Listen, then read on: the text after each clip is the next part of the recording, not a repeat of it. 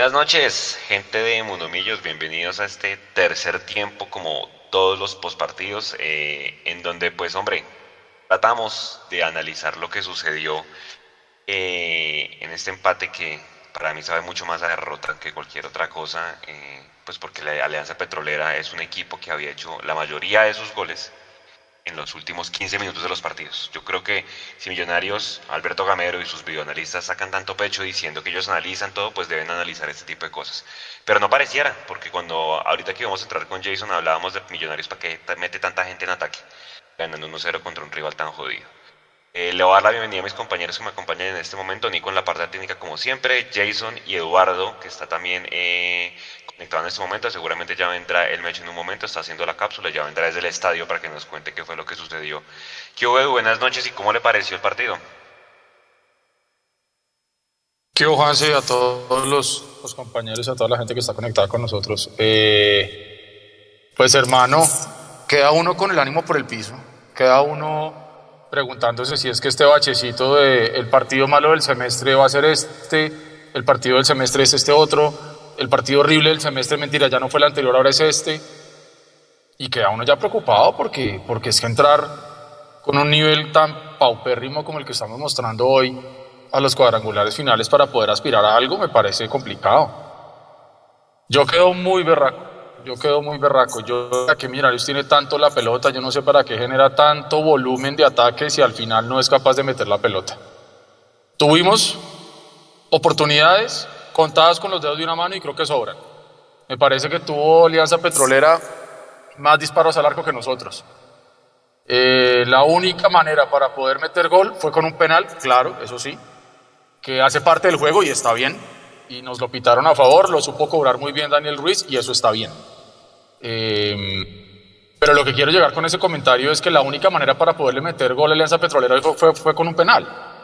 Pero eso no fuimos capaces.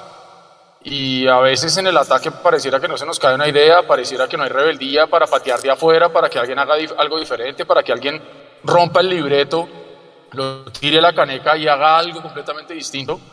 Y lo que les decía a ustedes fuera de micrófono, eh, especialista en millonarios en amargarle a uno últimamente la existencia, hermano. Eh, hay personas que a veces estamos atravesando momentos muy difíciles, eh, ya sea profesionales, emocionales, familiares, como ustedes lo quieran, y, y, uno siempre tiene como esa, esa esperanza de que Millonarios sea como bálsamo, ¿no?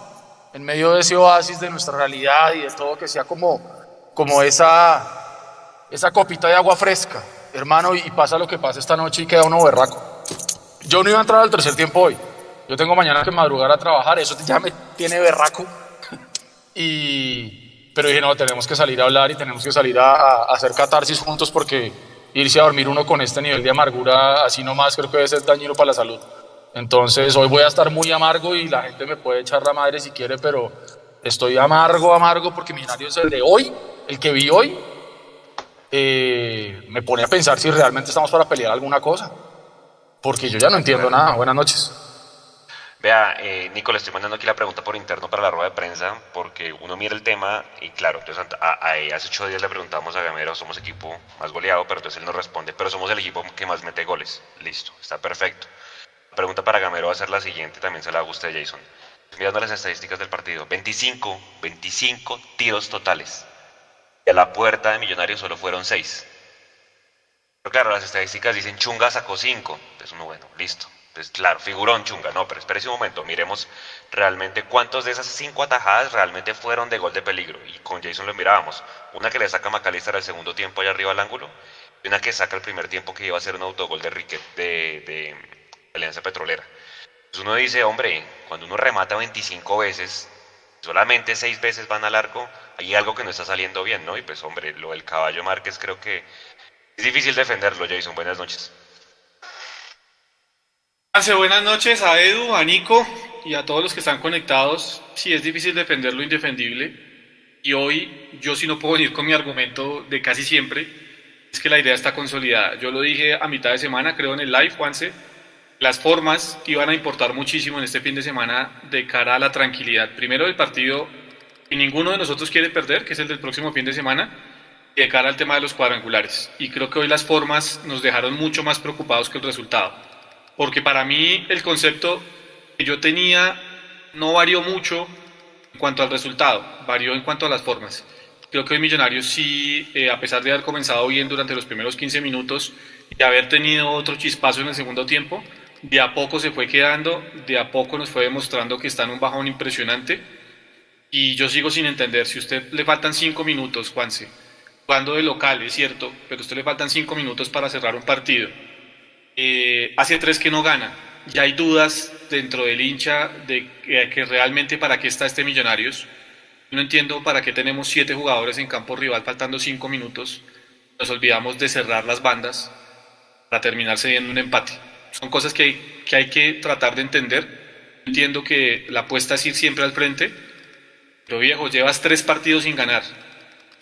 No tienes que tener siete jugadores en el frente de ataque donde quedas mal posicionado y al final te terminan cobrando por ventanilla dos puntos. Volvimos a ceder puntos de local y se nos están volatando no solo el tema de ser cabeza de serie, que sirve o no sirve, cada quien tendrá su análisis, sino que también estamos cediendo puntos en el tema de la reclasificación. Junior, que parecía muy lejos al comienzo del semestre, eh, hoy está tan solo a nueve puntos. Y recuerden que en tema de reclasificación cuentan los cuadrangulares. Y Junior juega mañana su partido, o sea, podría quedar a seis. Solo les dejo esa bailando cuando uno mira y, y, lo mismo que le preguntaba a Jason, 25 remates y bueno, arranco por el primer tiempo, la primera media hora, siete intentos de gol, un solo tiro al arco, es decir, ¿cree usted que el tema en ataque, más allá que ahorita vamos a revisar el tema de la defensa porque la desconcentración es infame, nos está haciendo falta decidir mejor porque llegamos, llegamos, llegamos, tú decías, entonces Gamero empieza que la presión alta, que tener la pelota, que hacer muchos más pases, pero hermano, Llegamos siete veces al arco y solamente un tiro al arco. Mientras uno mira las estadísticas de Alianza Petrolera, no llegó mucho, pero cuando llegó, llegó a las manos de Esteban Ruiz, es decir, sí fue capaz de rematar al arco. ¿Qué cree que pasó ahí con ese tema de la efectividad nuestra? Hermano, pues yo quisiera poderle responder con suficiencia, como para poder dar una luz de, de qué es lo que le está pasando a Minarios arriba. Porque tuvimos algo de diferencial hoy y fue la llegada de Gómez. Entonces uno dice, bueno, con Gómez puede haber algo, pero es un muchacho de 19 años que hasta ahora está empezando a nivel profesional, que se le ven virtudes, pero, pero tiene todavía que demostrar muchísimo, tiene que crecer muchísimo y sobre todo tiene que aprender a tomar mejores decisiones al final. Lo del caballo Márquez, como usted bien decía hace un momento, yo creo que es que eso ya llueve sobre mojado, no hay nada. Ahí no hay nada por más que Serpa diga que es un buen jugador. Yo al, caballo creo que ya los créditos en Millonarios se le acabaron hace rato.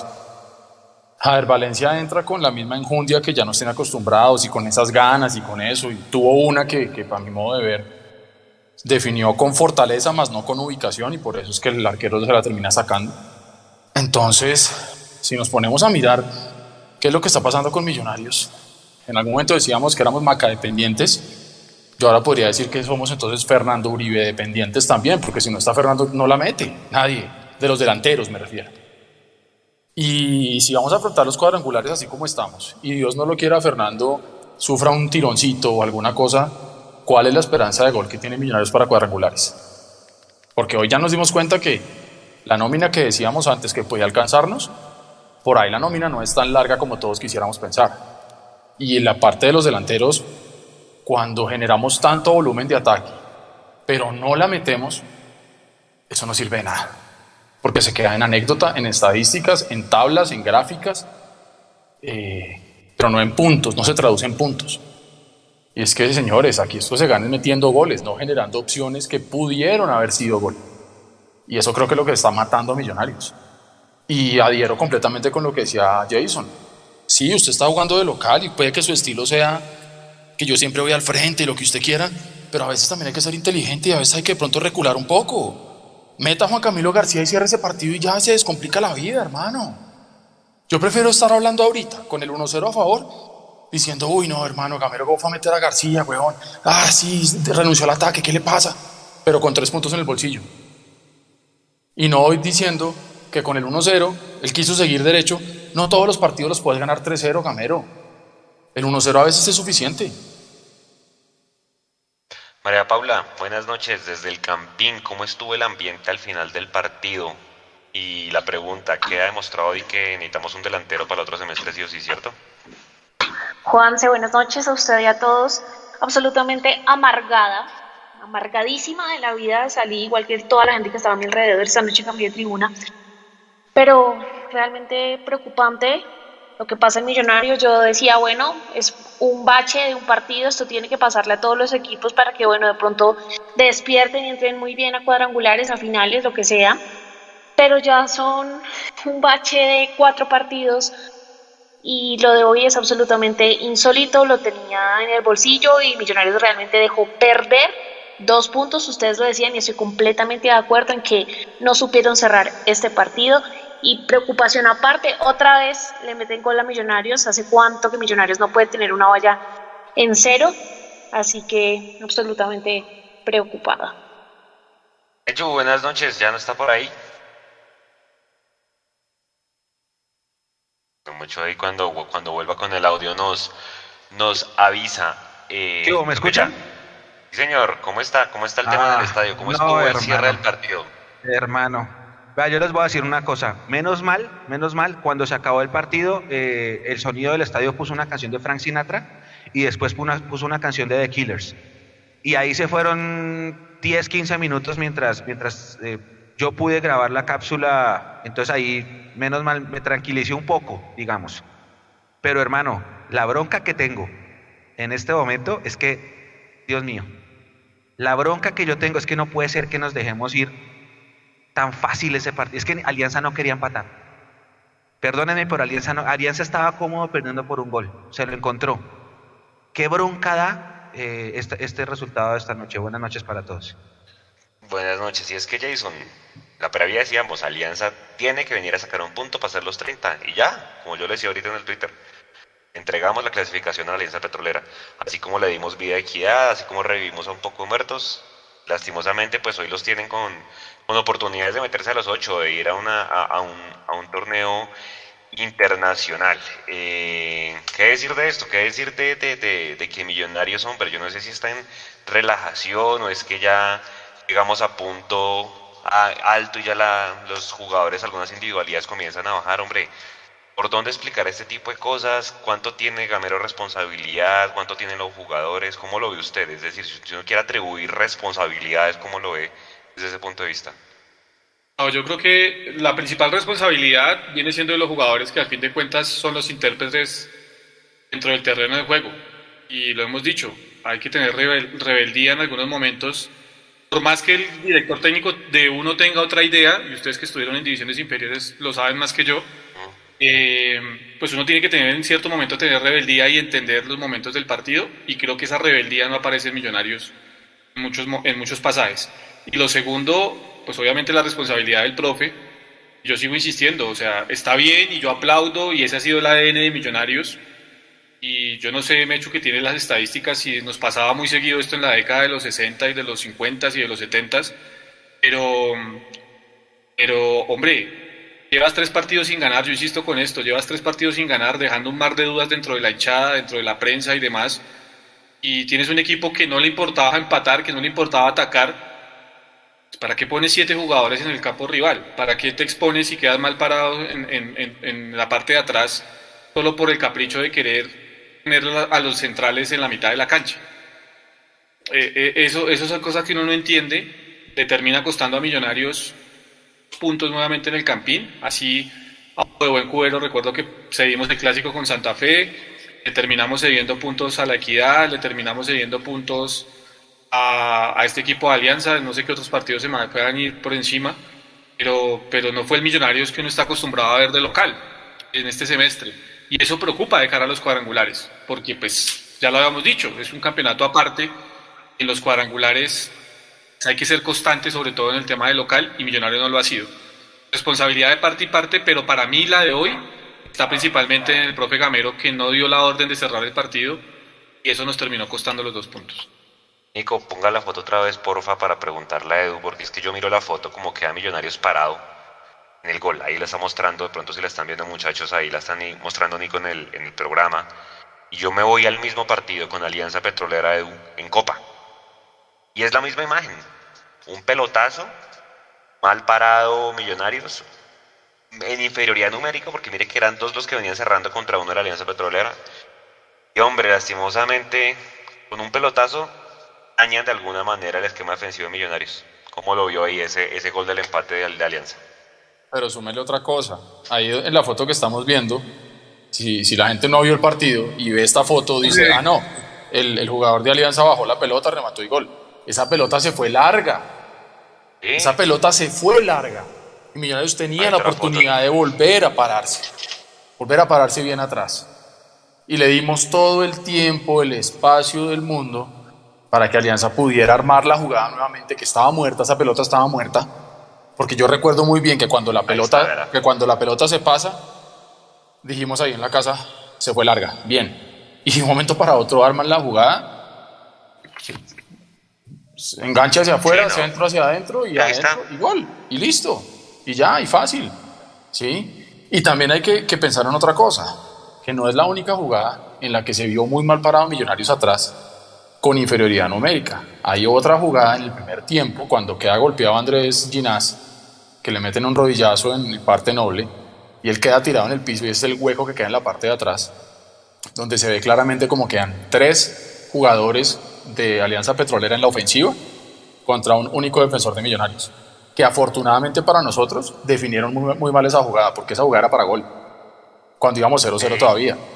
Entonces, pareciera que sí, efectivamente, Petrolera vino a, a- cumplir, a ver qué lograba pescar en Río Revuelto y, y termina llevándose un premio que para ellos es importantísimo porque clasifican, como usted bien dice, Juanse, y a nosotros nos deja sumidos en un mar de dudas, en un mar de incertidumbre, eh, berracos y preguntándonos si es que lo que vimos del, del buen juego de Millonarios, todos esos puntos que hicimos, si eso realmente existió, si fue un espejismo, si ya no fue. Eh, y yo afronto, digamos que los cuadrangulares ya con, con temor, porque es que uno dice, no, es que teníamos que ser segundos para evitar enfrentarnos a Nacional, porque digamos que es la única eh, ventaja sobre el papel que puede existir hoy en día en los cuadrangulares, es que el primero y el segundo no se enfrentan, sino solamente eh, si, pues, si pasan, digamos que a la final. Pero es que hoy en día Millonarios se está complicando con cualquiera. Sí, entonces a mí no me vengan a decir que era una ventaja no enfrentarse a Nacional si, si cerrábamos segundos, si nos complicamos con el sexto. Nos revivimos a, uno que iba por allá de 13. Entonces, jugando contra el primero, o contra el sexto, o contra el 13, Millonarios se está complicando la vida. Y se la está complicando solo. Porque, de nuevo, generamos volumen de ataque, pero no estamos definiendo. Y así es muy berraco porque el se gana es con goles. María Paula, en la foto que está mostrando Nico, eh, bueno, aquí Pereira le gana 1-0 al William en este momento, entonces ya nos alcanza, nos baja del segundo lugar en este momento y seguramente si Tolima mañana gana también nos va a alcanzar.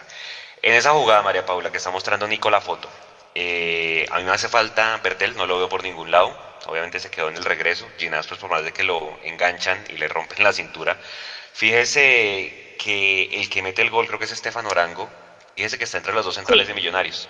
Los dos centrales, y eso, eso, eso es tan normal en el fútbol que cuando los dos centrales se quedan mirando el balón y no referencian al jugador, pasa que el jugador queda libre y remata solo, como pasó.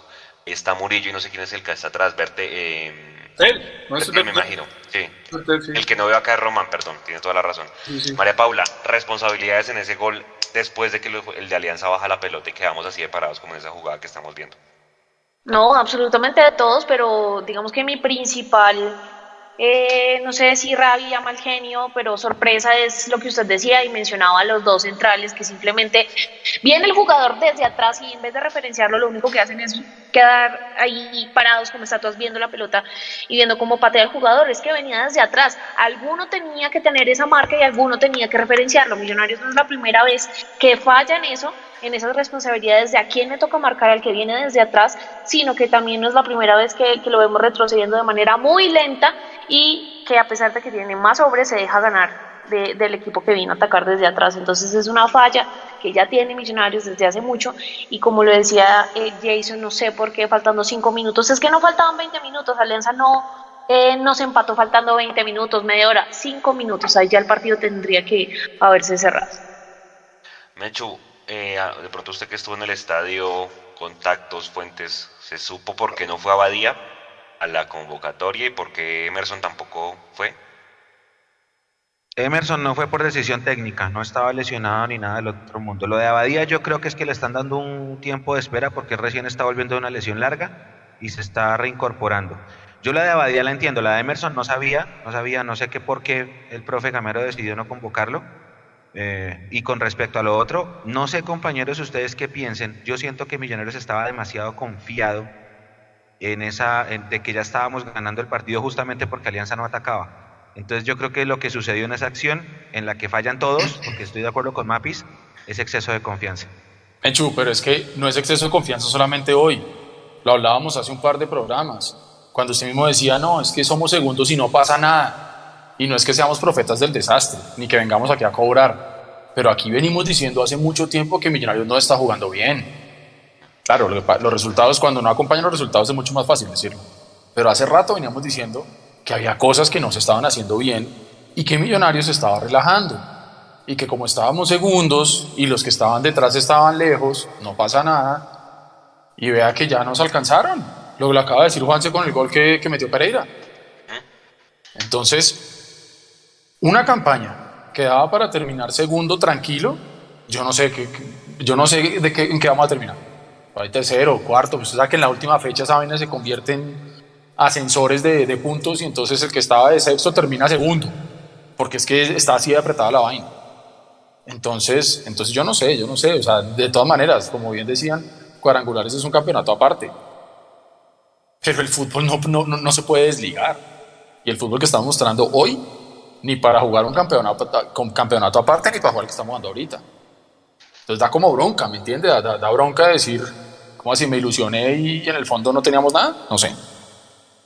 Jason, y es que con estas jugadas, pues uno decía, no, tenemos solidez en la defensa, pues mentira, porque es que hoy fue esta jugada, pero entonces hace ocho días en Ibagué fue los laterales que estuvieron pésimos. ¿No le preocupa a usted el tema de la defensa de cara a los cuadrangulares? Mute. A mí me preocupa el colectivo de Millos, no solo las defensas, me preocupa el colectivo, porque si hay, a ver, valoremos Valoremos la idea de juego de, Gamero y los invito a que hagamos el ejercicio. Si algo que le hemos valorado a este equipo de Gamero, para no quedarnos solo con lo, con lo negativo, perdón, sino recordar lo positivo también de este equipo, eh, es primero el tema de la presión alta, que siempre, y con Mapis, recuerdo que con Mapis en las transmisiones lo hemos resaltado muchísimo, el tema de, las, de, la, de, la, de la, la, presión alta en bloque del equipo. Eh, eso no funcionó hoy. Producto de eso, de una pérdida de balón y de no presionar tras la pérdida, eh, pues viene el gol de Alianza Petrolera. Después viene un cúmulo de errores eh, seguidos, estoy de acuerdo con ustedes.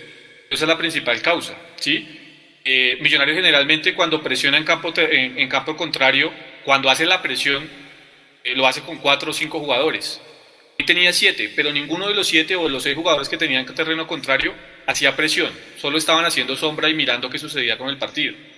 Entonces, esa presión que tanto le hemos valorado al equipo de Alberto Gamero no está funcionando.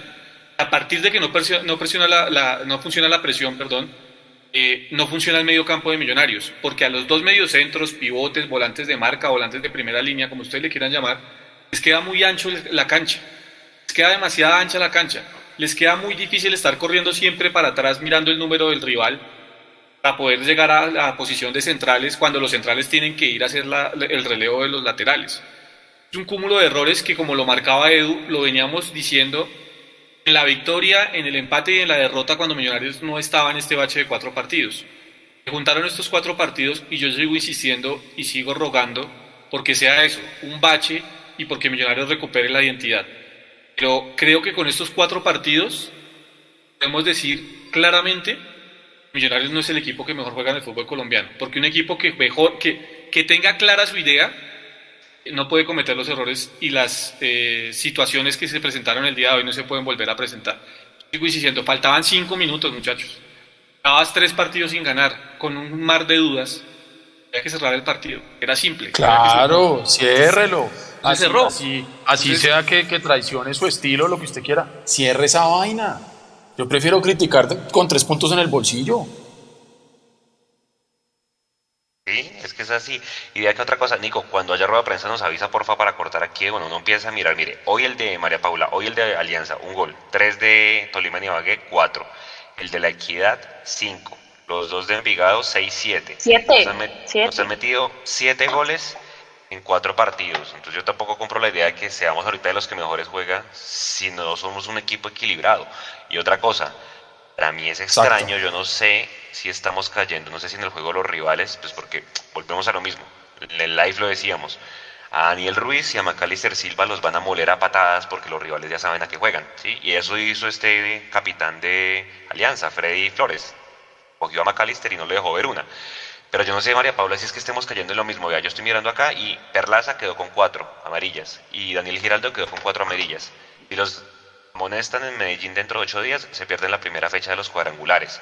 Hoy teníamos dos ausencias por amarillas, a Uribe y Vega, es decir, de pronto es el afán por limpiar rápido las amarillas que nos apresuramos o, el equipo no, no está revolucionando como necesita y cae muy fácil en el juego el rival, porque fíjese que en el primer semestre no era tan común ver el, equipo tan tarjeteado como está pasando ahorita, María Paula.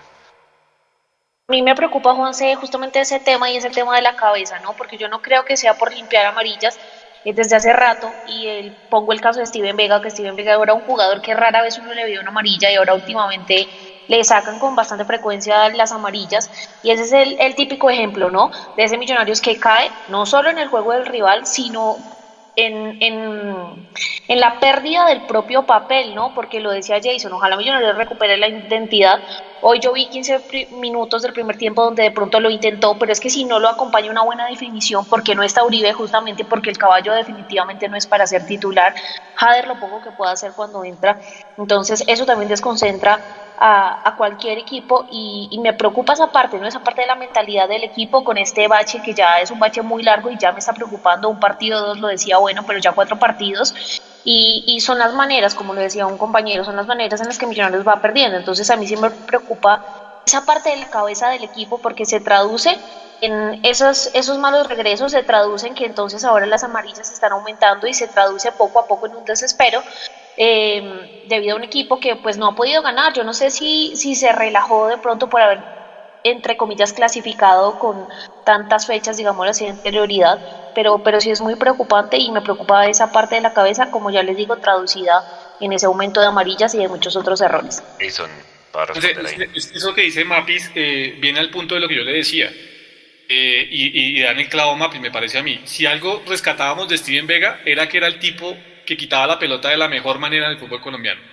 Nunca se hacía molestar, que siempre estaba eh, con un tiempo por delante de los rivales. Pero cuando la presión dejó de funcionar en Millonarios, y esto ya viene de partidos, de bastantes partidos atrás, eh, pues ellos, vuelvo a insistir, han tenido que mirar el número, el dorsal del jugador rival siempre corriendo de para atrás. Y eso le está terminando costando a Millonarios. Y el reflejo de eso es, ya Giraldo llegó ya a cuatro tarjetas amarillas, un tipo que no se caracteriza por pegar, que hoy Steven Vega estaba pagando la fecha de suspensión por tarjetas. Eso es un campanazo de alerta para que entendamos la culpa aquí no es solo de los arqueros cuando se equivocaron en su momento, de hecho Esteban Ruiz lo hizo el fin de semana pasado, eh, o, que no son, o que no es solo de los centrales, sino que es de un colectivo, porque cuando el colectivo deja de funcionar, y, sigo insistiendo con esto, el tema de la presión arriba, que es a lo que le apuesta Millonarios, eh, pues del medio campo para atrás terminamos eh, sacrificados.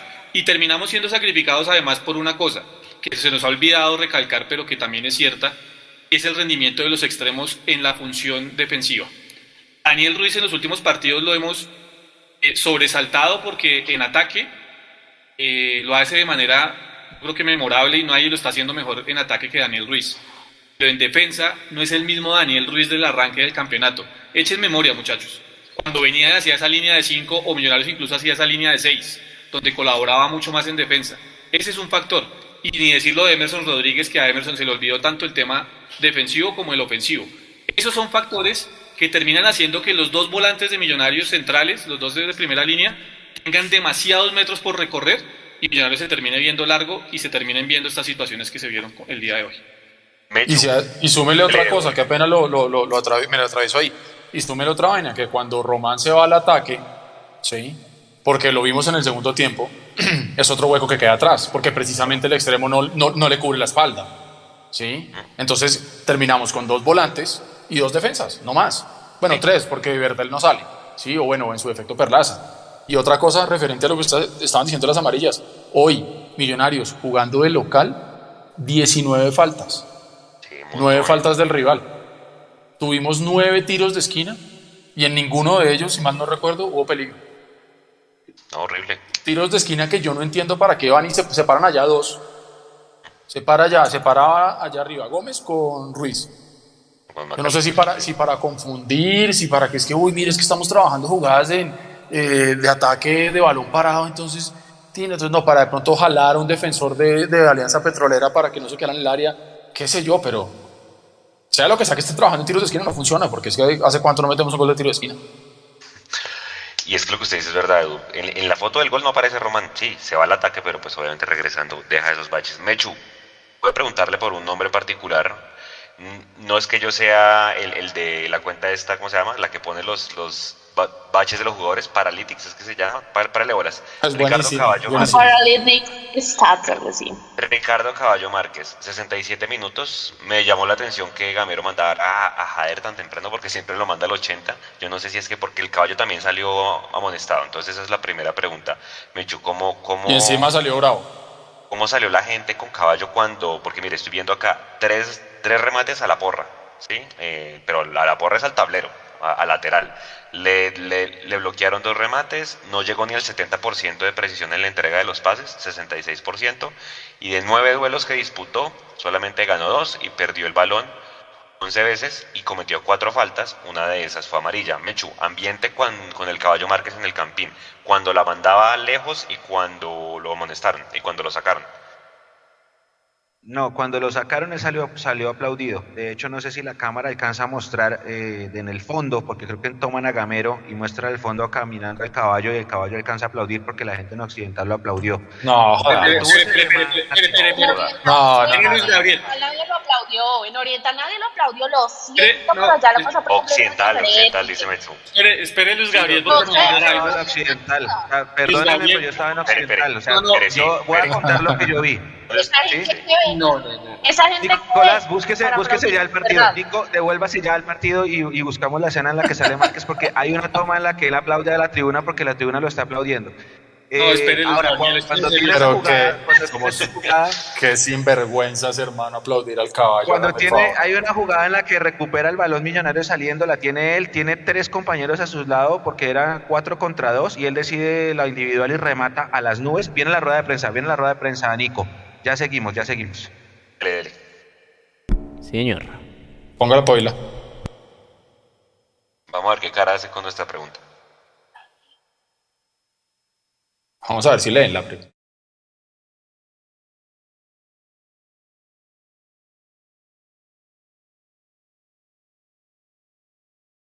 Ya completa cuatro partidos sin conocer la victoria. Y para Elvis, dentro del terreno de juego, ustedes como jugadores, eh, ¿qué radiografía hacen de estos últimos partidos en los que el conjunto embajador pues se le ha hecho esquivo la victoria? Muchas gracias. Buenas noches Camilo para ti y para todos los televidentes. Muchas veces uno hace una reseña de amargura, de amargura porque me parece que el equipo hizo todo para ganar el partido. Hizo todo, todo, todo. Con fútbol, con dominio, con llegadas. Y en unas transiciones que ellos tuvieron, eh, crearon peligro también, pero sabía que eran, nosotros sabíamos eso, que eso era normal en unas transiciones. Pero me parece que así como empatamos hoy, hemos perdido partidos también anteriormente, de la misma forma. Entonces yo hablo del contexto de lo que es el equipo. Me parece que el equipo hoy tuvo mucha posesión de balón, estuvo jugadores importantes hoy como Gómez y como Ruiz por los costados, laterales por dentro y por fuera. Llegado, hoy tuvimos, hoy tuvimos. Es que si, si nos damos cuenta en el partido era más estaba más cerca el segundo de nosotros con un gol de, Alianza, porque no nos llegaban, a excepción de los tiros libres y de las pelotas quietas que, podían pasar. Del resto era un partido que vi el equipo como tan, tan motivado, tan alegre, que quiso buscar el segundo. Lo tuvimos en dos o tres ocasiones y no, no lo hicimos. Entonces queda uno con, esa, con ese sinsabor de hoy, de no poder ganar estos tres puntos. Pero pero también no es echar a decir que todo es malo. Hay cosas muy buenas como las que pasaron hoy y cosas por corregir. Segundo gol, el gol de ellos es para corregir, mucho más en el minuto que nos lo hicieron. Todo queda para corregir, para mejorar. Hola Camilo, un saludo especial a ti y a todos los televidentes. La verdad da impotencia por, por, el, por el esfuerzo que hicimos, por la, la decisión que tuvimos, la determinación que tuvimos desde el primer minuto de ir a buscar el partido. Por ahí muchas veces erramos en la toma de decisiones, pero pienso que eh, en todo el partido siempre pusimos las condiciones.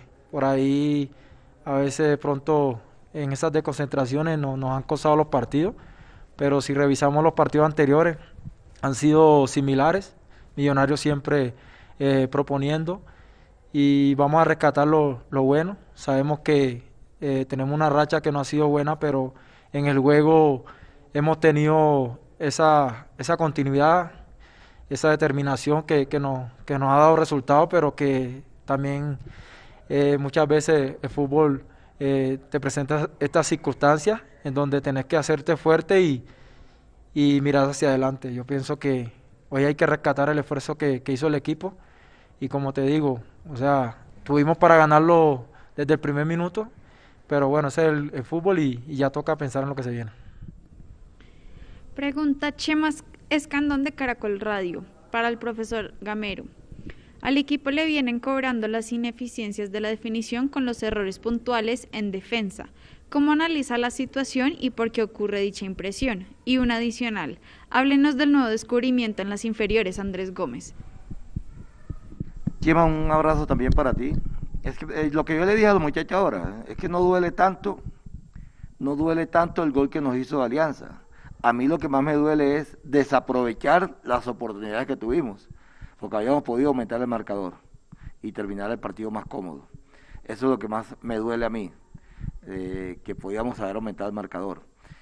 Y, veíamos, veíamos que no, no, no, no, no había por dónde de que Alianza nos hiciera un gol. Mucho más cuando saca a, los extremos, saca su nueve, el único nueve que había era Molina, de atrás venía Estefano, que no es 10 sino extremo, pero estaba de 10, y, y, terminaron ellos así, no, no veía fugia yo de que, de que en una elaboración eh, Alianza nos podía nosotros empatar el partido. Y en una jugada errática, prácticamente errática de nosotros, donde, si se dan cuenta, dos jugadores estaban en el suelo, Pereira y, y, y Román, pero sin embargo cuando nos hacen el gol, hay cinco de nosotros por tres de ellos. Entonces, nos desconcentramos ahí, nos desconcentramos, pero repito, me duele mucho más es las posibilidades que tuvimos para aumentar el marcador y no lo hicimos. Y lo de Gómez es un jugador que mm, a mí siempre me gusta ir a ver jugar, la sub-20 cuando juega en, en y cuando juega su torneo. Me gusta verlos, me gusta verlo y, y es un jugador que lo veníamos siguiendo, lo venía siguiendo. Lo invitamos hace 15, 20 días, lo invitamos a que estuviera con nosotros una semanita y se ha quedado. Se quedó, se quedó, se vio la, posibilidad hoy de que pueda actuar y me parece que hoy hizo cosas importantes, por eso digo, como decía la pregunta anterior, no todo es malo. Hoy me parece que lo que hizo lo que hizo Gómez fue muy bueno, muy bueno. El rendimiento que tiene también Ruiz por lo que viene haciendo, muy bueno. Entonces, todo esto hay que sacarlo, como dijo ahorita Elvis, hay que sacarlo lo, mejor. No vamos a meternos en la cabeza que, todo es malo, no. Hay que sacar lo mejor, hay que corregir lo que tenemos que corregir, pues indudablemente que, que vamos paso a paso, ya esperar el partido contra Nacional en Medellín y después los cuadrangulares. Pregunta también Chemas Escandón de Caracol Radio para Elvis Perlaza. En los últimos partidos se habla de tranquilidad para definir y que se va a mejorar esa situación. ¿Por qué cree que sigue igual? Hola Chema, un saludo especial para ti. Bueno, eh, nosotros trabajamos para, para mejorar.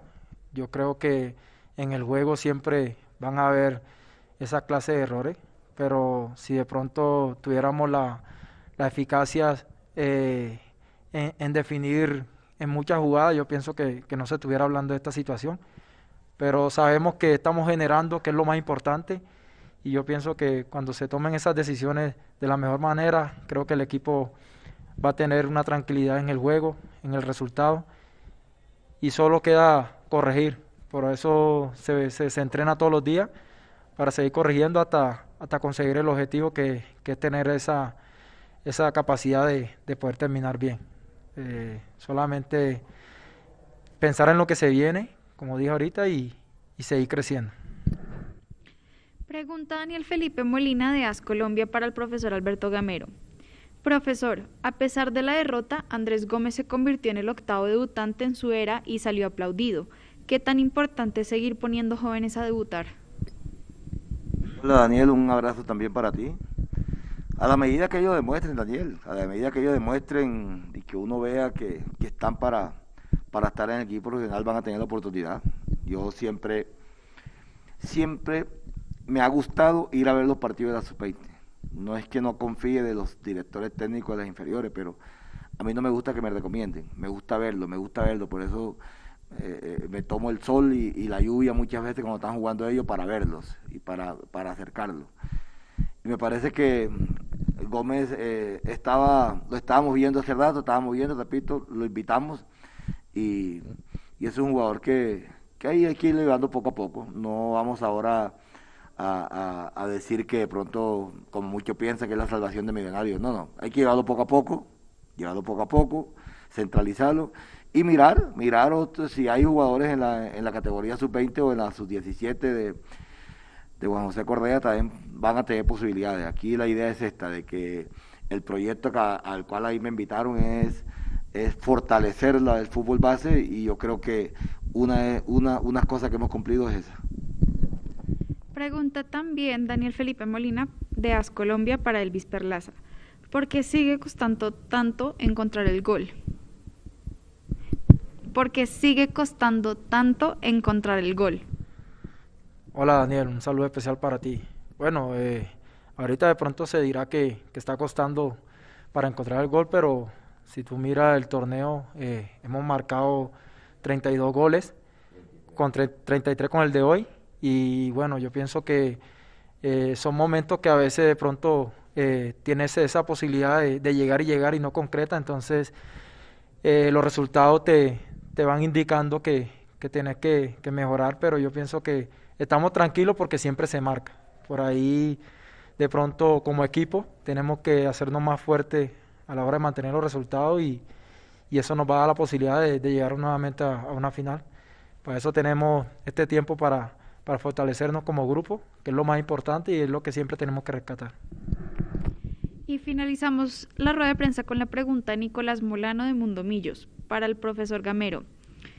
Según las estadísticas, hubo 25 remates totales, solo 5 fueron al arco. ¿Qué hay que corregir para mejorar efectividad? Muchas gracias.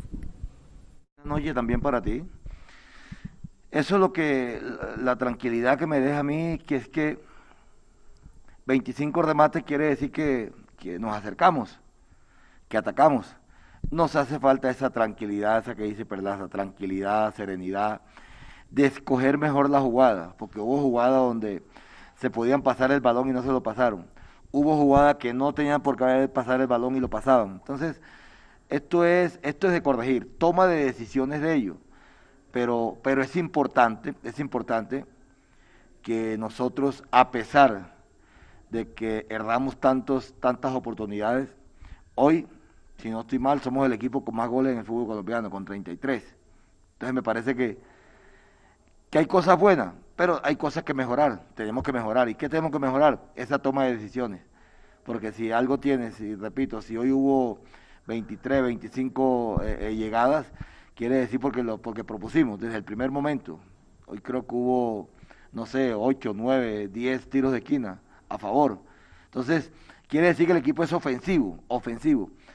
Tenemos que seguir con la toma de decisiones en, que cada jugador eh, eh, vea esa posibilidad.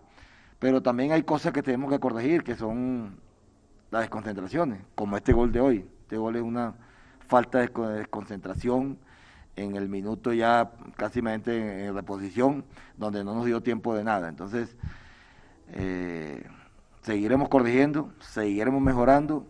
Falta todavía un partido de esta, de esta, de este torneo y después, mira, entraremos esos cuadrangulares a, pelear lo que es lo que queremos. Y para Elvis Perlaza, se levantaron 27 centros, únicamente 7 llegaron a destino. ¿Por qué no acudir a otras alternativas? Bueno, eh, eh, por ahí de pronto no, no tuvimos esa, esa toma de decisión clara, pero siempre tratamos de, de hacerlo mejor, sabiendo que era un rival que, que estaba metido en, en, en, bloque bajo y que teníamos a, a Ricardo Márquez, que es un jugador que nos podía dar esa posibilidad de, de poder marcar o de poder ganar en, en el juego aéreo y por ahí quisimos buscar esa herramienta, porque muchas veces de pronto se toca, se tiene mucha posesión en el campo de rival, pero no, no tenemos esa, esa, ese juego directo que nos dé esa posibilidad de, generar peligro. Pero sí, por ahí también teníamos que de pronto tomar otra alternativa, ya que ellos estaban, estaban siendo fuertes en ese momento y, y de pronto tampoco estábamos tirando ese centro que, que pudiera esa posibilidad de marcar. Pero lo importante es que eso nos da esa posibilidad de mejorarlo y de llegar a las finales con toda la, la fuerza y con toda la claridad para, para tomar una mejor decisión. Profesor Gamero y Elvis, gracias. Bueno, No, no, no, no, no. antes, antes de ir al tema, venga, No. por favor finalicemos el debate de, de dónde chiflaron y dónde aplaudieron al, al caballo Mechu y María Paula que estuvieron en el estadio, por favor. ¿Cómo así? ¿Dónde aplaudieron, Mechu? La casa del caballo nomás. La mamá que estaba en la tribuna occidental donde estaba mi... Venga, su merced estuvo en Oriental, ¿cómo fue la vaina, María Paula? No, ay, no, ahí se sentía el malestar, obviamente. Yo estaba con un amigo y estaba ahí con varias personas y no. O sea, se siente, se siente porque, no sé, no tiene el peso en la parte de arriba, no tiene la decisión, le faltan muchísimas cosas realmente para que uno diga, este es un delantero para millonarios. Hecho, Le ¿cómo falta lo más vaina? importante que tiene que tener un delantero, le falta gol. ¿Cómo estuvo la vaina allá donde Venga, aplaudieron? Mechu. ¿por qué tan elegante? El ¿Está más- pegante. ¿Está más uniformado que...? Con Y la está mute. puesta, literal. Está mute. Sí, porque no se escucha. Ya, ¿cierto? Ah, sí. Sí. Ah, bueno. Eh, no, no, no, lo que les digo, acá en Occidental la gente sí lo aplaudió, también aplaudió a Gómez. Gómez Yo creo que sí en Oriental lo aplaudió, ¿cierto? Y Gómez sí, Sí, Gómez ahorita vamos a hablar de él. obviamente, claro. Sí, sí, Pero no, venga, pero a... el a- caballo. No, el caballo la gente en Occidental lo aplaudió. Lo que pasa es que hay una jugada en donde recupera el caballo, se va solo y hay tres jugadores, opción de pase, y él decide rematar, el remate se va a galerías. Entonces todo el mundo ahí se hace como, ah, el típico susurro, la, la el susurro de Occidental, típico no, o ah. Pero por lo demás, es que sabe qué es lo que pasa.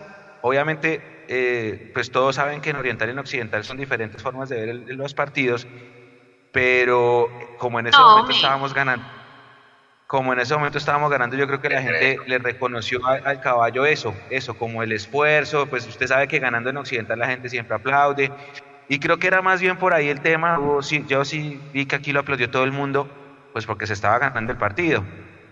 Lamentablemente es que ese último gol. Y mire que es que el profe Gamero dice que la desconcentración, yo sigo insistiendo que es un exceso de confianza, que, que todo el mundo se relajó y dijo, ah, esta alianza no tiene nada, aquí no pasa nada. Y el profe Es lo que- dice, ¿no? Yo no veía por dónde, ya había sacado a los eso. extremos, había sacado, Pero- no, todos tranquilos. Pero es que Mechu, yo no sé cuál es. Entonces, venga, en serio, ¿cuál es el fútbol que está viendo Gamero y cuál es el que estamos viendo nosotros? Porque lo hablábamos ahorita antes de que ustedes entraran. Hay una jugada en el primer tiempo donde Millonarios queda mal parado y hay tres jugadores de Alianza en el área contra un defensor de Millonarios y afortunadamente Garcés la bota por arriba. Entonces, que Gamero no me venga a decir a mí que no vea por dónde. Se veía cada vez que Alianza tenía un contragolpe que estaban mal parados atrás. Y la otra cosa que me deja esa, esa rueda de prensa, hermano, puras victorias morales. Puras victorias morales. Ay, somos el equipo con más goles en el fútbol colombiano, 33. No, sí, maravilloso. Pero Que no ¿eso sea como sirve? los 50 ¿Eso de puntos qué de sirve? Pinto, ¿no? Por eso. ¿Eso de qué sirve que tengas 33 goles, Gamero, si no eres primero? Si hoy en día ya ni siquiera sabemos si vas a ser el segundo. ¿Sí? Si llevas de 12 puntos, uno. Ah, pero te ha hecho 33 goles. Con eso no se ganan los campeonatos. Ah, no, sí, que cuando hacemos la pregunta que menos mal nos leyeron.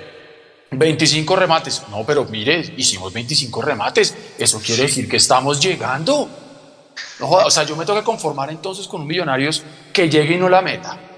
¿Sí? O que haga todos los goles del mundo, pero no quede campeón.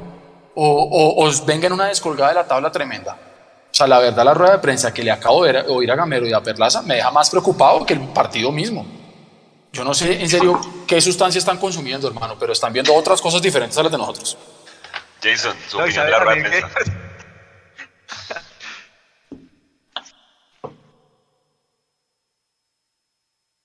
Está en mute, viejo Jason, creo, ¿no? Dele, dele, dele. No escucha. ¿No nos escucha? No, no, no lo escuchamos. Ya entra. Va a listo, volver a entrar. Ya no, viene, ya eh, no, no, no, viene. que, mire, Mechu, que si por favor en el chat puede que- mostrar la camiseta que tiene puesta, que les llamó la atención. ¿Sí? Ahora Porque sí, a mí no me han dado una. No entiendo. pues, es que los pocillos, quién sabe dónde vienen, porque tampoco Los llegado. pocillos, sí, por aquí Ah, no, yo veo en Instagram con pocillos y yo, venga, pero ¿qué es esto? Es el Yo mismo también. momento donde se Eso, supone que y vuelvo y estoy. les digo, muchachos, vu- vuelvo y les digo, si, si Hugo Molano está conectado, todas las preguntas recaen en Hugo Molano porque él tiene los pocillos. El Sí. merchandising. La, la gente que puso los pocillos en Instagram tuvieron que ir a recogerlos, que fueron los Ve. de la banda del pocillo. Claro, Pero otro triunfo moral. a Hugo, y Hugo está conectado, es como el triunfo moral que le pegamos Sí, 25 veces a la... Una- hay una Sí, sí, sí. chimba de pocillos por todas partes, pero yo no tengo el mío. Triunfo moral para Mondomillo. Eh, bueno, eh, mire, mire, complementando lo que decía Edu, ya volvió Jason. eh, siempre, siempre, eh, esto de la sustancia, y todo este tema, cada semana o cada partido hay un tema distinto, ¿no? Por ejemplo, la otra vez era que hacíamos 500 pases. Entonces, como hacíamos 500 pases, no me acuerdo contra quién fue, creo que fue contra Envigado, igual perdimos. Ahora el tema de los 25 remates al arco. Eh, en otra ocasión va a decir que es que hubo 77% de posesión de pelota. Y así entonces nos vamos a ir. Eh, ah, hoy dijo que hubo un montón de tiros de esquina, todos cobrados en corto, Jesús Santo. Eh, y entonces eh, ahí cada día va a salir algo del Big Data, porque es que el Big Data usted lo puede utilizar para bien o para mal, ¿no? Por eso le digo, lo- siempre lo he dicho, los números son exactos y lo que cambia es la interpretación que le da cada uno, ¿sí? Entonces, eh, porfa, eh, remítanse a la tabla, no la tengo a la mano, la tabla de posiciones. No, sí somos el equipo más goleador, no sé, pero ¿cuántos goles nos hicieron? Entonces ahí habla del equipo. Sí, sí somos, sí Y somos. entonces una- 33 goles a favor, 22 en contra, más 11. 22 en contra. somos ¿Cuántos, el más ¿cuántos goleado. goles en contra? Esa era la pregunta. ¿Cuántos goles en contra tiene Nacional? ¿Cuántos goles en contra tiene el Tolima? ¿Cuántos goles en contra tienen los equipos que vienen ahí atrás? Porque es que Nacional- se trata de un equilibrio. Nacional solo tiene 10 goles en contra y tiene Es- 31 goles a favor. Nosotros tenemos 22, igual que el Envigado. Entonces, a- ahora se viene el, el partido con Nacional, eh, que es un partido a muerte para el hincha y todo lo que ustedes quieran, pero después del partido nacional siguen seis finales. Y en esas seis finales uno sí tiene que tener equilibrio. Porque mire que llevamos cuatro partidos diciendo que 500 pases, que 25 remates al arco, que 80% de posición de pelota. ¿Cuántos puntos? Uno de 12. Claro, Uno y es que ahí, y ahí estaba Mecho lo que decía Gamero, una frase que me quedó sonando para mal, y decía que lo más importante para él es que se generó, pero bueno, lo más importante es el resultado, y dijo, no, es que, es que no había por dónde Alianza podría atacar. Mm, ok, generan, Alianza, perdón, no generó mucho, pero bueno, tuvo la efectividad de empatarle a Millonarios, entonces está, está ahí puesta la preocupación, ¿no? Si lo más importante es generar para, para el profe Gamero, que fue lo que dijo en rueda de prensa, no de Pero- pronto pero, la efectividad en esa definición.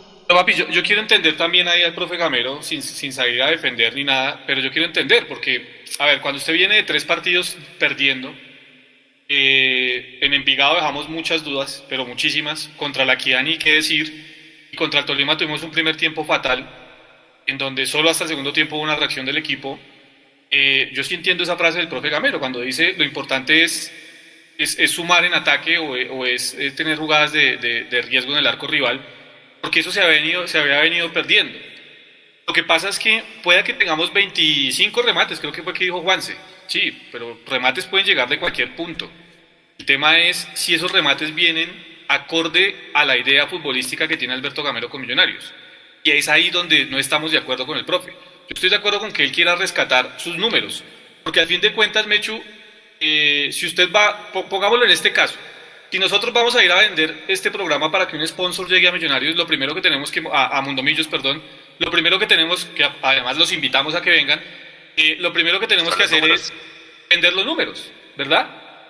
Esos son los números, los, los que tenemos que primero que ir a vender. Y eso es lo que trata de hacer Gamero, tratar de hacerle ver a su equipo, a sus jugadores, que no todo está perdido porque hay unos números que respaldan el trabajo que han hecho hasta, hasta este momento, que están en un bache, que ojalá yo sigo insistiendo sea solo eso, un bache, y que a partir de los números que refuerzan los goles a favor, la cantidad de tiros de esquina en un partido, él quiere defender a los suyos. Y me parece que como técnico, desde la posición de técnico, está bien.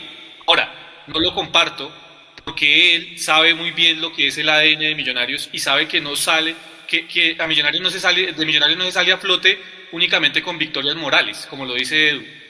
Entonces, eso es lo que yo no comparto. Entiendo lo que él quiere hacer, que es proteger a su grupo, pero no lo comparto. Y, y, y, tiene que hacer ese cambio, ese, ese clic para, para, hacerle ver a sus jugadores que se está fallando en muchas cosas y que Mechu no se puede llegar de esta forma a la final.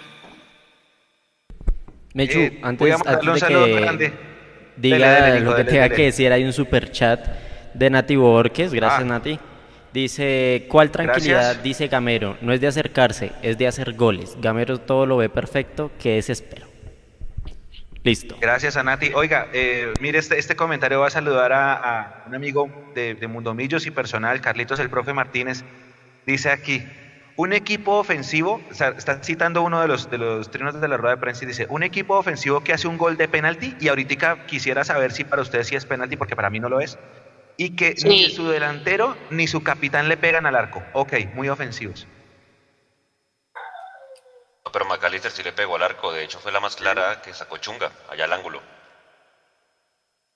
Ahora, por vez. Pues al ángulo, al ángulo, al ángulo tampoco. bueno. Al ángulo de Juanse Edu. Al ángulo de el concepto de ángulo. Juanse, se, volvió como gamero. No, no, no, no, no, pero pues obviamente hay que darle también todo el crédito a, a, Chunga. Vea, Chunga sacó cinco. pero claro, cinco uno dice, uy, sacó cinco, salió figura. Mm, sí, no. Eh, hay una que saca en el primer tiempo que es un cabezazo de Riquet que iba para autogol y la saca muy bien. Y la de McAllister que la, le pega arriba, porque el remate de Jader, hermano, y los remates de Gómez, pues al cuerpo. Ahora, tuvimos también un remate en el palo iniciando el segundo tiempo de Gómez, que es de lo rescatable hoy, que también, pues de alguna manera pudo haber, pudo haber abierto el marcador mucho antes y nos dejaron de pitar un penal, ¿sí? Una mano eh, como el minuto 6, que hay que decirlo. El segundo, el que Mechu dice que no fue penal, yo sí lo vi y creo que sí le corre el talón de Aquiles el jugador. Eh, ¿Ustedes ¿Alguien más le pareció penal la parte del mecho? No, sí es penal. Le, le pisa el talón de Aquiles y arriba también dejar la camiseta. Sí, sí es penal. Sí es penal. Jason en transmisión dijo que no. No, para mí, yo, yo, sigo diciendo, para mí sí hay un toque. No lo pisa. Para mí no lo pisa. Sí lo pisa. no lo pisa. Pero es que se le va muy rápido. Suavecito. No alcanza a pisarlo como es, pero le a pisar. No, no, no había intención. Suavecito, suavecito nos pisaron a nosotros al minuto 80. Ahora, lo pitó, listo. Esa falta, y, comparto, o sea, para, equilibrar el tema, yo comparto que esa falta la pitan en la mitad de la cancha y es falta. ¿sí? Entonces, si está dentro del área, pues si vamos a, medir con ese mismo rasero, pues está bien pitada. ¿sí? A mí me quedan dudas, porque para mí todo contacto en el fútbol no tiene que ser falta, en mi concepto. ¿no? Hay foto, ya se la pasé para que la veamos todos. Es que el piso no, no genera esa caída que hace Andrés Román, que es lo que hace ver rara la, a mí Román exagera demasiado la caída y para mí por eso es, o sea, el toque que hay no es para que Román haga esa caída que hace. Es la duda que me queda a mí al final. Y la foto, Juanse, pues yo no sé si la foto nos vaya a decir la verdad de la jugada, porque es que una cosa es ver rodar el video y otra cosa es quedarnos con la foto ya cuando lo está pisando, lo está tocando en el talón. Yo vi, yo vi el video varias veces, Juanse, con lupa y demás, el video, no solamente la foto, y en el video se ve aún más claro que es que es penal, o sea, en la primera del video uno lo ve. Ahí se ve el... me quedan dudas. El pues, pisón. está bien, ¿no? que lo pisa. Es que como que lo está pisa bien, pero, pero, a mí realmente sí me quedan dudas. No sé. Ahora, y pitó y está bien, lo pitó. Como así también nos había dejado de pitar uno. Está bien. Como dejó de expulsar a Perlaza. O sea, si vamos a hablar del árbitro y a excusarnos en el árbitro. Claro. No, o sea, no, por favor, no. O, exacto. O si vamos a hablar del árbitro, quizá, más bien quería decir esto, Mechu. Si vamos a hablar del árbitro, quizá encontremos la excusa para, para decir por qué no ganamos hoy. Porque pues el árbitro cometió muchos errores. Pero al final de cuentas sus errores, en mi concepto, no fueron tan trascendentales como la falta de concentración de Millonarios y la falta de decisión del técnico para cerrar el partido. Y ahí yo cerraría mi tema arbitral el día de hoy.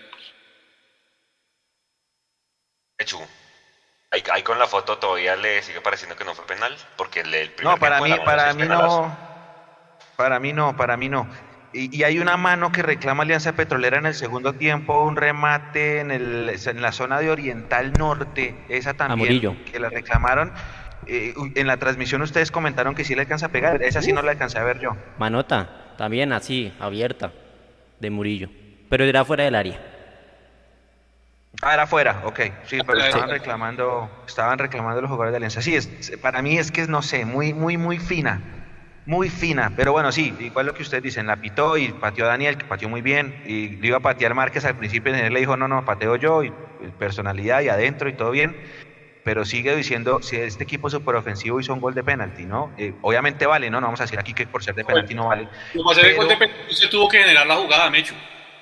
Sí, pero, pero sí, sí tengo que decir que eh, hay, eh, el profe se acierta en eso, ¿no? Hay momentos en los que la jugada te pide un pase y remata, como por ejemplo Márquez, que tuvo esa jugada y éramos tres contra dos y remató a galerías. Y hay, hay momentos en los que la jugada te pide patear y hay un pase. Y eso pasó mucho en el primer tiempo cuando cazábamos los rebotes acá en tres cuartos. Giraldo no fue capaz de patear, Perlaza no fue capaz de patear, Maca no fue capaz de patear.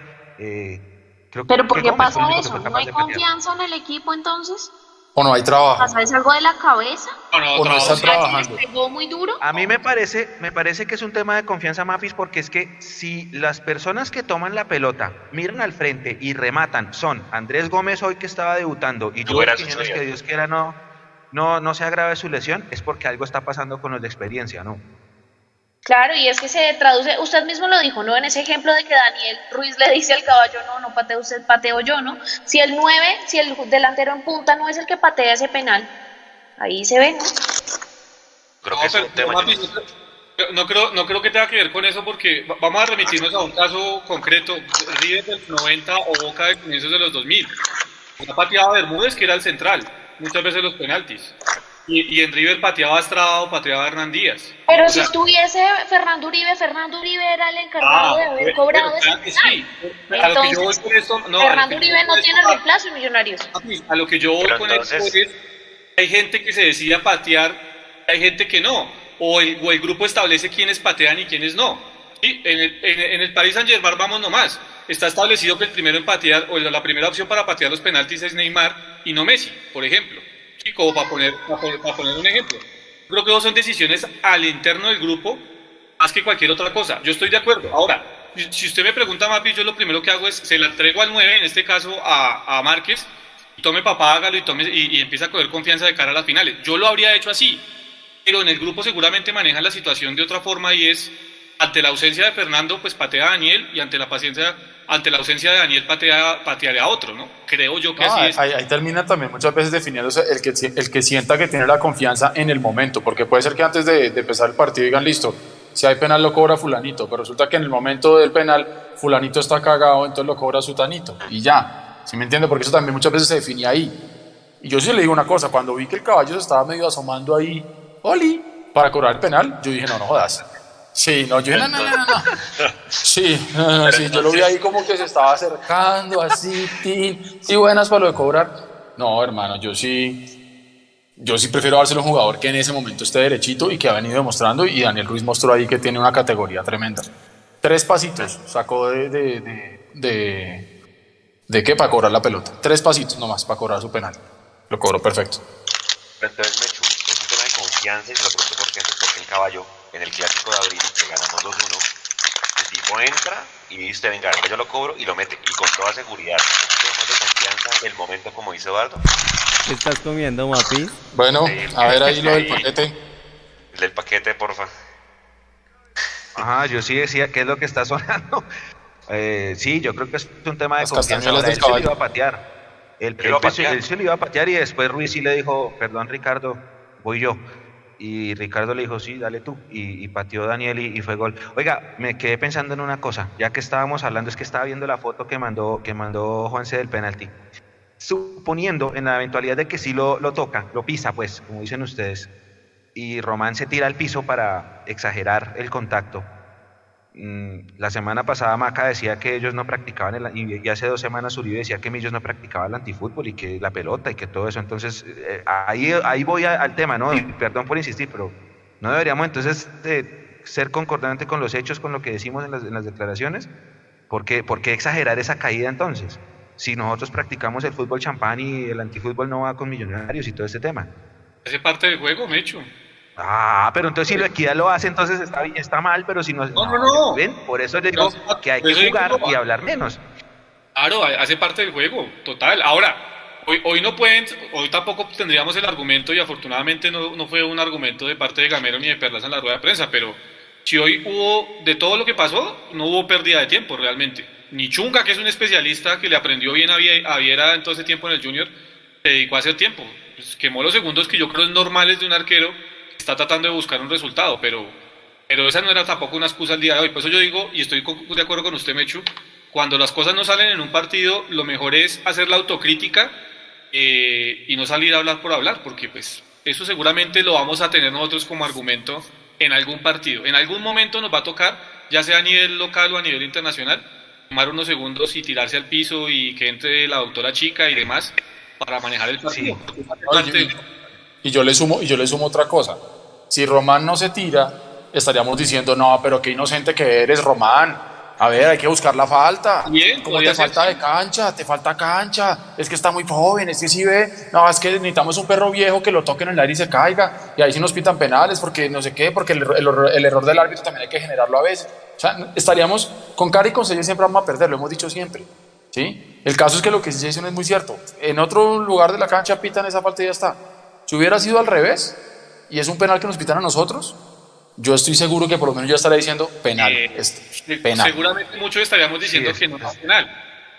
Seguramente muchos hinchas de Millonarios estarían diciendo que no era penal, que exageró la caída. Por eso yo digo, ven, hay que medir con el mismo rasero, al menos desde este lado, y a veces eh, quitarnos el apasionamiento de hinchas y medir con el mismo rasero. Lo que, lo que dice Edu es cierto. Si quizás ese penalti para, para Alianza, yo no sé hasta qué punto estaríamos diciendo que realmente fue penal. Estaríamos diciendo que Saldaña exageró la caída. No, no, no, no, eso era penal. No, no, pero, pero la generalidad es así.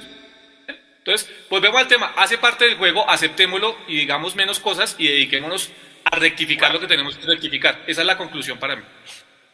Bueno, Sí, sí, sí. Es, es, es, más un mensaje para, los, para las ruedas de prensa previas en las que hablábamos de que nosotros no practicamos ese tipo de cosas. No ese tipo de cosas se practican y hacen parte de la, del juego, como dice Jason. Y en algún momento nosotros vamos a tener que estar un partido 1-0 y vamos a quemar tiempo. Y en algún momento eh, el arquero se va a demorar en sacar y se va a hacer sacar una amarilla. Porque a nosotros también nos pasa. Es que Millos lo ha hecho en la era Gamero. Entonces, por eso yo decía que es mejor dedicarnos a, a argumentar nuestras derrotas. El, próximo partido con la pelota y no calientes enfrente de un micrófono porque eso puede ser contraproducente. Ya. Para mirar también la parte buena, pues hombre, a mí me encantó lo de, lo de Andrés Gómez, yo le doy mi, mi concepto rápido antes de preguntarle a cada uno de ustedes, me gustó que el tipo es decidido, sentí que le faltó encarar más, pero va bien, siento que tiene esa condición de ir al hombre contra hombre, Gamero le pedía mucho que fuera mucho más, tipo tiene sacrificio y ¿qué me permite decir eso? Que tuvo siete recuperaciones y ningún extremo de Millonarios tiene siete recuperaciones en ningún partido. Este tipo las tuvo, eh, muy bueno en marca, creo que en eso sí se lleva por lejos a Emerson Rivaldo Rodríguez, o sea, creo que ahí sí le puede pelear el puesto por ese lado. Vamos a ver, ojalá de lo de Juber, como decía el Mecho, no se agrave, dicen que sí puede ser un tema de desgarro, esto es obviamente a priori todavía no se sabe. Eh, ¿Qué otra cosa? Tuvo un remate en el palo, Nuevamente, el más jovencito de todos es el que demuestra que sí se puede rematar desde afuera y pues se, se atrevió a rematar, que sí, que la mandó a la porra, pero hombre, se atreve al igual que Juber. Pero entonces algo está pasando, porque es que, el que siempre el que más, el más jovencito es el que termina rematando y no el resto. Obviamente uno sabe que estos tipos se quieren mostrar, pero pues hombre, seguramente es un mensaje importante. A mí me encantó, creo que hay que darle hay que seguirle dando el chance a este tipo de jugadores y ahí sí estoy de acuerdo, que lo hayan aplaudido porque el tipo fue de los más destacados junto a Ruiz eh, Jason. Y yo hago un llamado a la calma, Juanse, ¿no? Creo que sí fue un jugador que tuvo 15 minutos buenos en el primer tiempo y en el segundo también nos regaló un remate en el palo. Pero hay que hacer un, llamado a la calma, ¿no? Yo creo que no fue el debut del Conejo Saviola en River, por ejemplo, eh, como ir recordando debuts, eh, debuts importantes. Eh, hizo un pelado de 19 años que recién llegó del Chocó hace un año. Hay que, hay que llevarlo con mucha tranquilidad creo que tiene potencial, es cierto, por algo lo tiene Gamero ahí, lo va a poner porque sí, yo creo que tiene el potencial, pero con calma, ¿no? Con calma, tranquilos, eh, llevémoslo, llevémoslo despacio y al tiempo que es necesario, porque si vamos al ejemplo propio, Mapis y compañeros, pues hay jugadores como Rey Gifo, como Guerra, eh, y si me afanan el mismo Juber Quiñones y Emerson Rodríguez, que con muchos partidos ya o muchos minutos en el profesionalismo, todavía no se consolidan. Entonces, fue interesante lo que mostró, pero vamos con calma. ¿no? Señor, no, estoy de acuerdo con usted, pero si usted me apura, los extremos que he visto, creo que es el que más vocación de marca y sacrificio tiene. Y eso le hace falta mucho a los extremos para no dejar pagando a los laterales cuando Juanse. al ataque, María Paula. Pero ojo que sí la tuvo hoy, pero porque está debutando, porque es el primer partido. Como ustedes lo decían, se quiere mostrar y quiere hacer las cosas bien, ¿no? Ya es distinto a cuando pasen y pasen los partidos y él siga teniendo esa vocación de marca, como usted dice que se le vio hoy, ¿no? Vamos a ver si es algo eh, que sucedió y surgió solamente por el debut y para mostrarse, o es algo que va a perdurar en el tiempo si el jugador sigue eh, teniendo minutos en el equipo profesional. Sí, y mucha gente decía, Edu, que, tiene vocación de marca, pero que le hace falta tomar mejores decisiones. ¿Cómo lo vio usted? No sé si fue por la ansiedad o, qué fue ahí. No, es natural, por lo que es tan joven. Y yo creo que esos son el tipo de cosas que todavía falta porque le trabajen. Eh, entonces creo que eso es, natural. Eh, demuestra que tiene talento, pero yo sí, digamos que estoy muy en la línea de lo que dice Jason. Hay que tomarlo con calma, es decir, eh, la, la escasez a la que nos han venido acostumbrando Millonarios últimamente de figuras, eh, nos jode tanto la cabeza que cuando medianamente aparece alguien diferente, eh, ya nos ilusionamos, ¿no? Y le ponemos ahí todas las monedas. Y, y, hay que darle suave, hay que darle suave porque se ve que tiene cositas interesantes, pero creo que todavía falta mucho porque por qué demostrar y, y, entre esas lógicamente la toma de decisiones, que lógicamente cuando uno debuta y cuando uno sale al campín y uno quiere mostrarse y ojalá uno que uno pueda hacer gol para que el profe lo vuelva a tener en cuenta, etcétera, etcétera, pues eso muchas veces nula el, el juicio del jugador. Entonces tienen que bajarle un poquito las revoluciones y, y, a veces decirle que es mejor hacer un buen, una buena asistencia y no un mal remate y ese tipo de cosas creo, creo que se irán trabajando, pero, pero toca tomarlo con calma. Es decir, eh, tenemos buenas cosas ahí. Creo que los más contentos son los directivos porque su plan quinquenal, pues digamos que de, sacar no sé cuántas miles de personas, de jugadores de, de, las fuerzas básicas les va a funcionar. Pero volvemos a lo mismo que decíamos en los programas también. Sacar jugadores por sacar o lograr llevar jugadores a la profesional que se consoliden, que sean figuras, que nos den títulos y que se vendan. De ahí, de ahí a eso hay demasiado. Y falta todavía ahí nombró Menchu, eh, antes de que usted dé su concepto de Gómez, como lo vio, otro nombre, Juan José Correa, yo no lo conozco, creo que es de la sub-17, pues que toca hacerle seguimiento, en tres semanas estuvimos entrevistando a no, No, no, Juanse, Juan José, Juan José Correa es el técnico, el profe ah, Juan José es el técnico de la sub-17. Ya, ok, ok, yo pensaba que era un jugador, porque él dijo que iba a traer de la sub-17 también. Sí, no dijo de la, de la, de la sub-17 del profe Juan José Correa. Él es el técnico hincha ah, Yo a Juan José Correa lo conozco hace 12, 13 años cuando yo, sí, él, él, era abonado de Occidental Baja y cuando yo estaba con la barra Alfonso Señor que nos hacíamos en Occidental General, eh, todos los partidos nos saludábamos. Y él fue, estudió, eh, estudió en el Barcelona, en, Barcelona, eh, discípulo de Pep Guardiola hasta más no poder, y cuando ustedes vean los partidos de Millo Sub-17 se van a dar cuenta que los movimientos tácticos son muy pepísticos. súper discípulo de él. Y, ya, pues llegó a la sub-17 a la segunda fase, quedamos eliminados, pero ahí hay buenos jugadores también, también en esa, hay delantero, Hay un delantero bueno que toca, que toca echarle ojos. Sí, chévere, a esa sub-17 mucha gente quiere ir a verla en vivo. El tema de Gómez, ¿te gustó?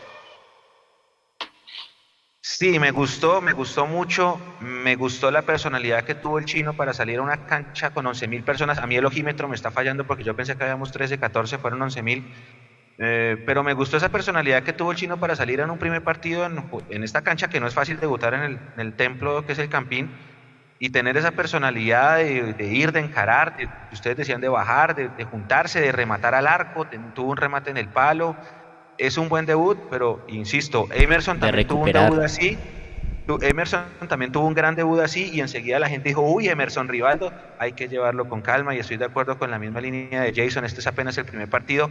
Y tengan presente una cosa, hoy no estaba Juber por lesión, hoy no estaba Guerra por expulsión, hoy no estaba eh, Emerson, eso sí, eh, sabrá solo el profe, yo pensé que alguien eh, le iba a preguntar por Emerson, nadie le preguntó creo, eh, pero pues cuando los jugadores vuelvan a, estar, posiblemente Andrés tendrá que volver a esperar su oportunidad. Hay que saberlo llevar y también hay que decirle, eh, muy bien muchacho, esto es un debut, eh, lo hiciste muy bien, pero lo importante es mantenerse y, eso, es constancia, eso es constancia y disciplina.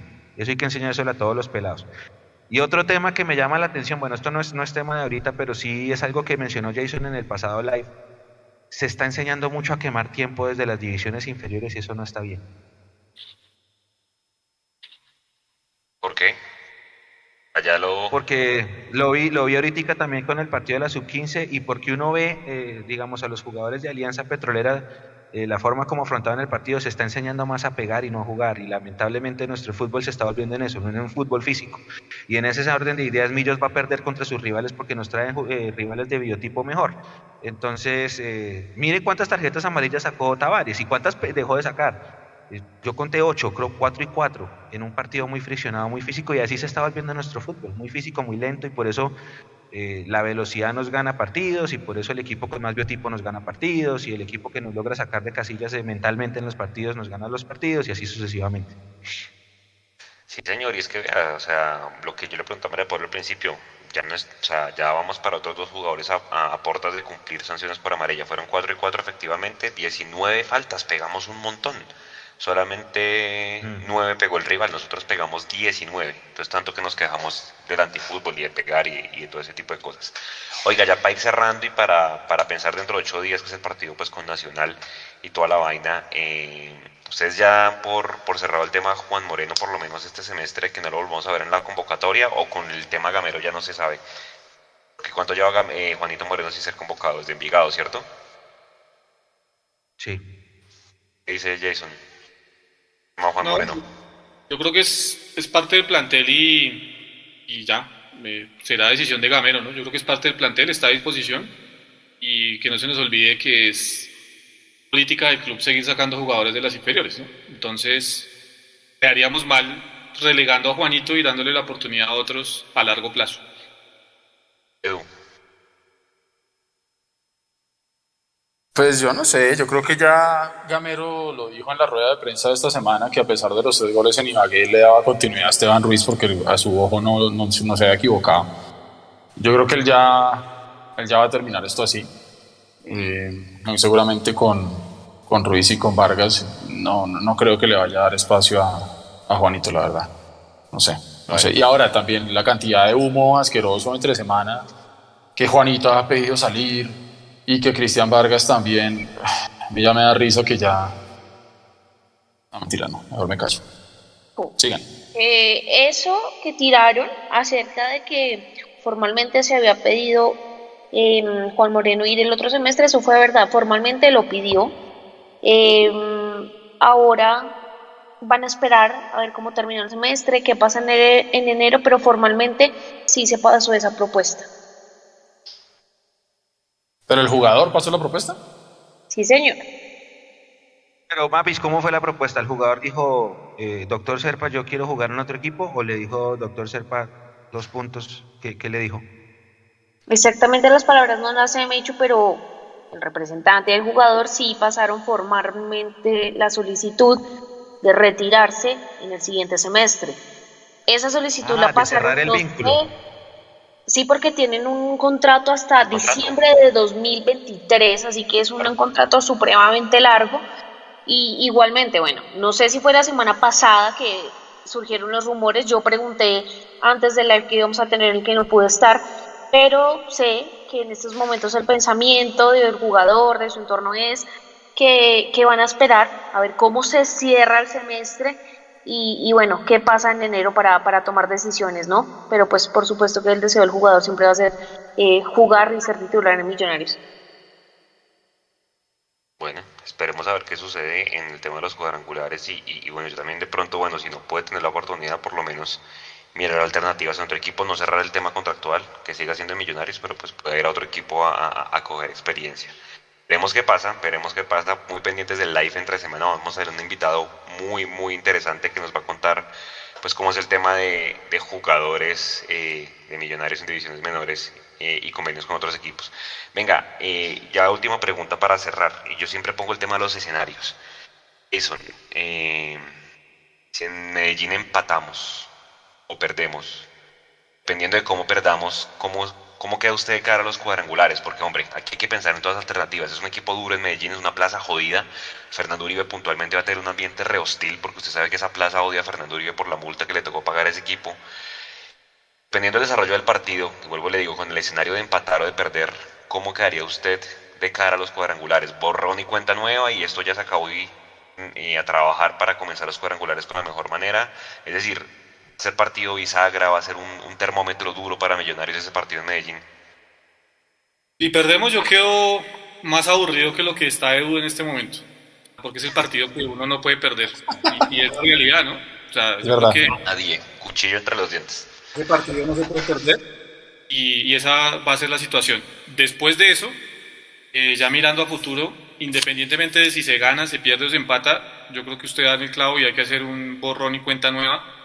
Entender que pues se larga un campeonato nuevo y que hay que ser muy constantes en la idea y sobre todo aprender a cerrar los partidos en condición de local, que es algo que nos ha costado este semestre, que en los cuadrangulares no se puede permitir, porque si usted en los cuadrangulares no suma sus nueve puntos y no es lo suficiente o no es autosuficiente dentro del terreno de juego, tiene que olvidar de la final. Así que esa, esa, esa tiene que ser, yo creo que el mensaje de Gamero cara a los cuadrangulares. Vamos a jugar este partido sin presión de clasificación, sin, porque imagínense donde tuviéramos que ir dentro de ocho días a Medellín, papá, definir si clasificábamos o no clasificábamos. Afortunadamente eso no va a pasar, ¿no? Entonces, eh, borrón y cuenta nueva de cara a los cuadrangulares independientemente de lo que pase dentro de ocho días. Pero el mensaje sí es clarito y allá no se puede perder. Contra ese equipo no se puede perder. Usted conoce bien esa plaza. Usted sabe que, y yo me atrevo a decir, es de las poquitas plazas que ganan partidos, más allá del rival. ¿sí? O sea, es un ambiente hostil, jodido. No sé si me echo corrija, me va a ser la primera vez que Gamero y estos pelados van a tener un ambiente en contra tan duro como lo van a tener allá dentro de ocho días, porque sí lo tuvieron en Palma Seca, pero no sé, en Palma Seca creo que no es tan tenso el ambiente como se ve Medellín. Eso le puede jugar en contra. En Palma Seca no. En Palma Seca no es tan duro porque en Medellín eh, el sonido del estadio pone a sonar ese tal pregón verde y todas las tribunas cantan. Y en Medellín además no tiene ese problema que tenemos, por ejemplo, nosotros de que hay división y nada de eso. Sur empieza a cantar y todo el estadio replica.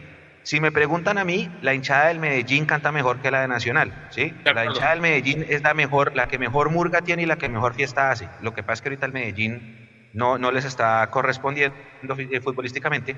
Pero la hinchada nacional, primero, tiene una popular muy grande, entonces cantan muy duro, y segundo, el resto de tribunas le siguen el juego y, sí hacen un ambiente muy hostil. De hecho, apenas saca el, eh, comienza el partido, empiezan a cantar que odian a Millonarios porque el papá les enseñó en el estadio. Y eso es lo primero que cantan cuando juegan contra Millonarios.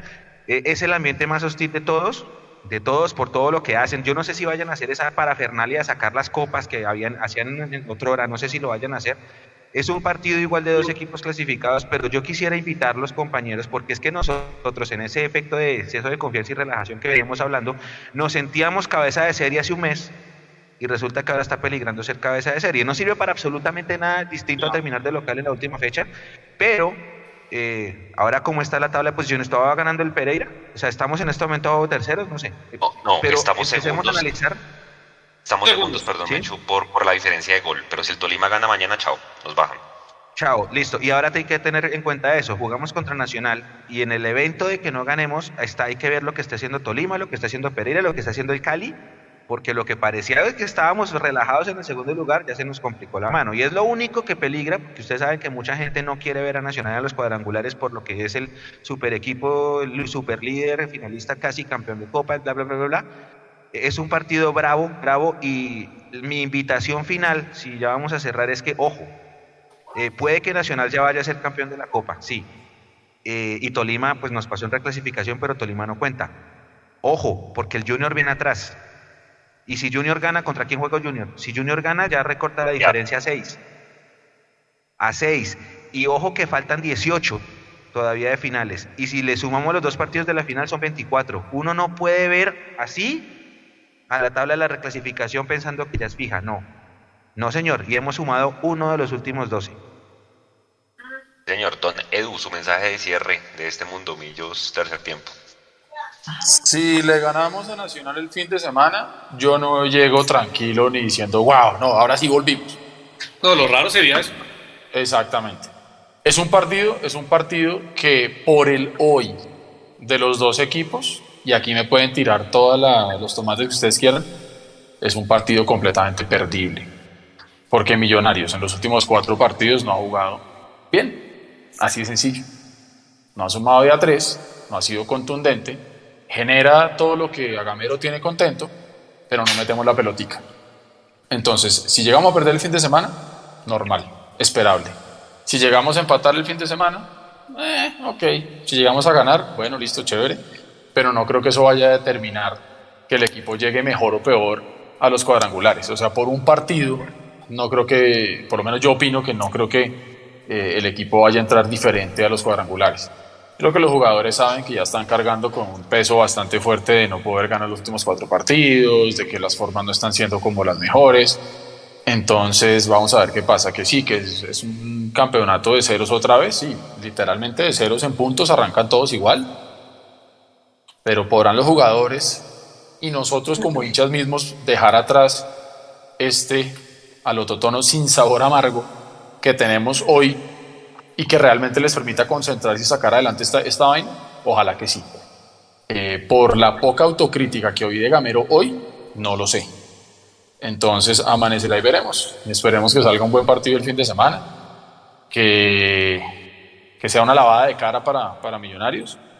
Pero lo más importante es que, los cuadrangulares se, se, tienen que afrontar a cara de perro con el cuchillo entre los dientes. Porque sería muy lamentable que hace cinco partidos estábamos celebrando que una goleada tremenda contra el Junior y que qué lindo juega Millonarios, el equipo que mejor juega en Colombia y bla, bla, bla. Y hoy en día es un mar de dudas. Y solo victorias morales. Y yo sí prefiero victorias con puntos y con goles y no en un micrófono queriendo vendernos humo. Doña María Paula, mensaje de cierre y expectativa de partido en Medellín en ocho días.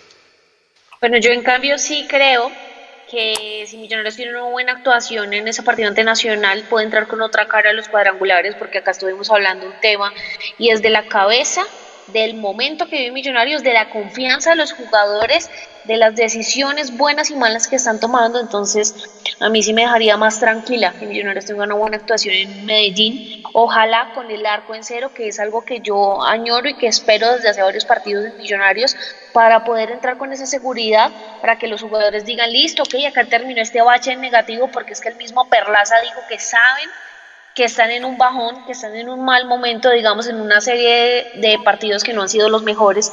Entonces a mí sí me dejaría más tranquila de pronto tener un buen desempeño en ese partido con algún resultado favorable, que para mí sería un empate, como ya lo dije con el arco en cero. Así que bueno, esperemos que, tengamos eh, un buen partido ese fin de semana, porque yo creo que sí es importante entrar en los cuadrangulares sabiendo que se enfrentó a un rival que probablemente se vea en, una final, si es que las cosas terminan así, o si no, pues en una semifinal. Em, pero, pero sí me dejaría mucho más tranquila tener un buen desempeño. Yo creo que también sería bueno para el equipo y para los jugadores ya iniciar otra racha, pero una racha ascendente. Bueno, gente, gracias por haber estado con nosotros en esta hora y 45 minutos de, de tercer tiempo, de haber analizado toda la rueda de prensa, nuestra perspectiva, los números. Mechu, apague las luces del estadio cuando salga. Muy buen regreso a casa, como siempre, Mundo Millos primero en llegar, últimos en irse. Gracias, Jason. Gracias, María Paula. Gracias, Edu. Eh, se hay una previa de un partido que nadie quiere perder. Estén pendientes de todas las redes. Mañana el postpartido, el jueves en el live. Pendientes todos. Una buena semana para todos. Buen puente, buen regreso a casa a los que estén viajando, los que estén por fuera de la ciudad. Y nos vemos el jueves con el Mundo Millos Live. Muchas gracias. Descansen. Chao. Chao. Adiós.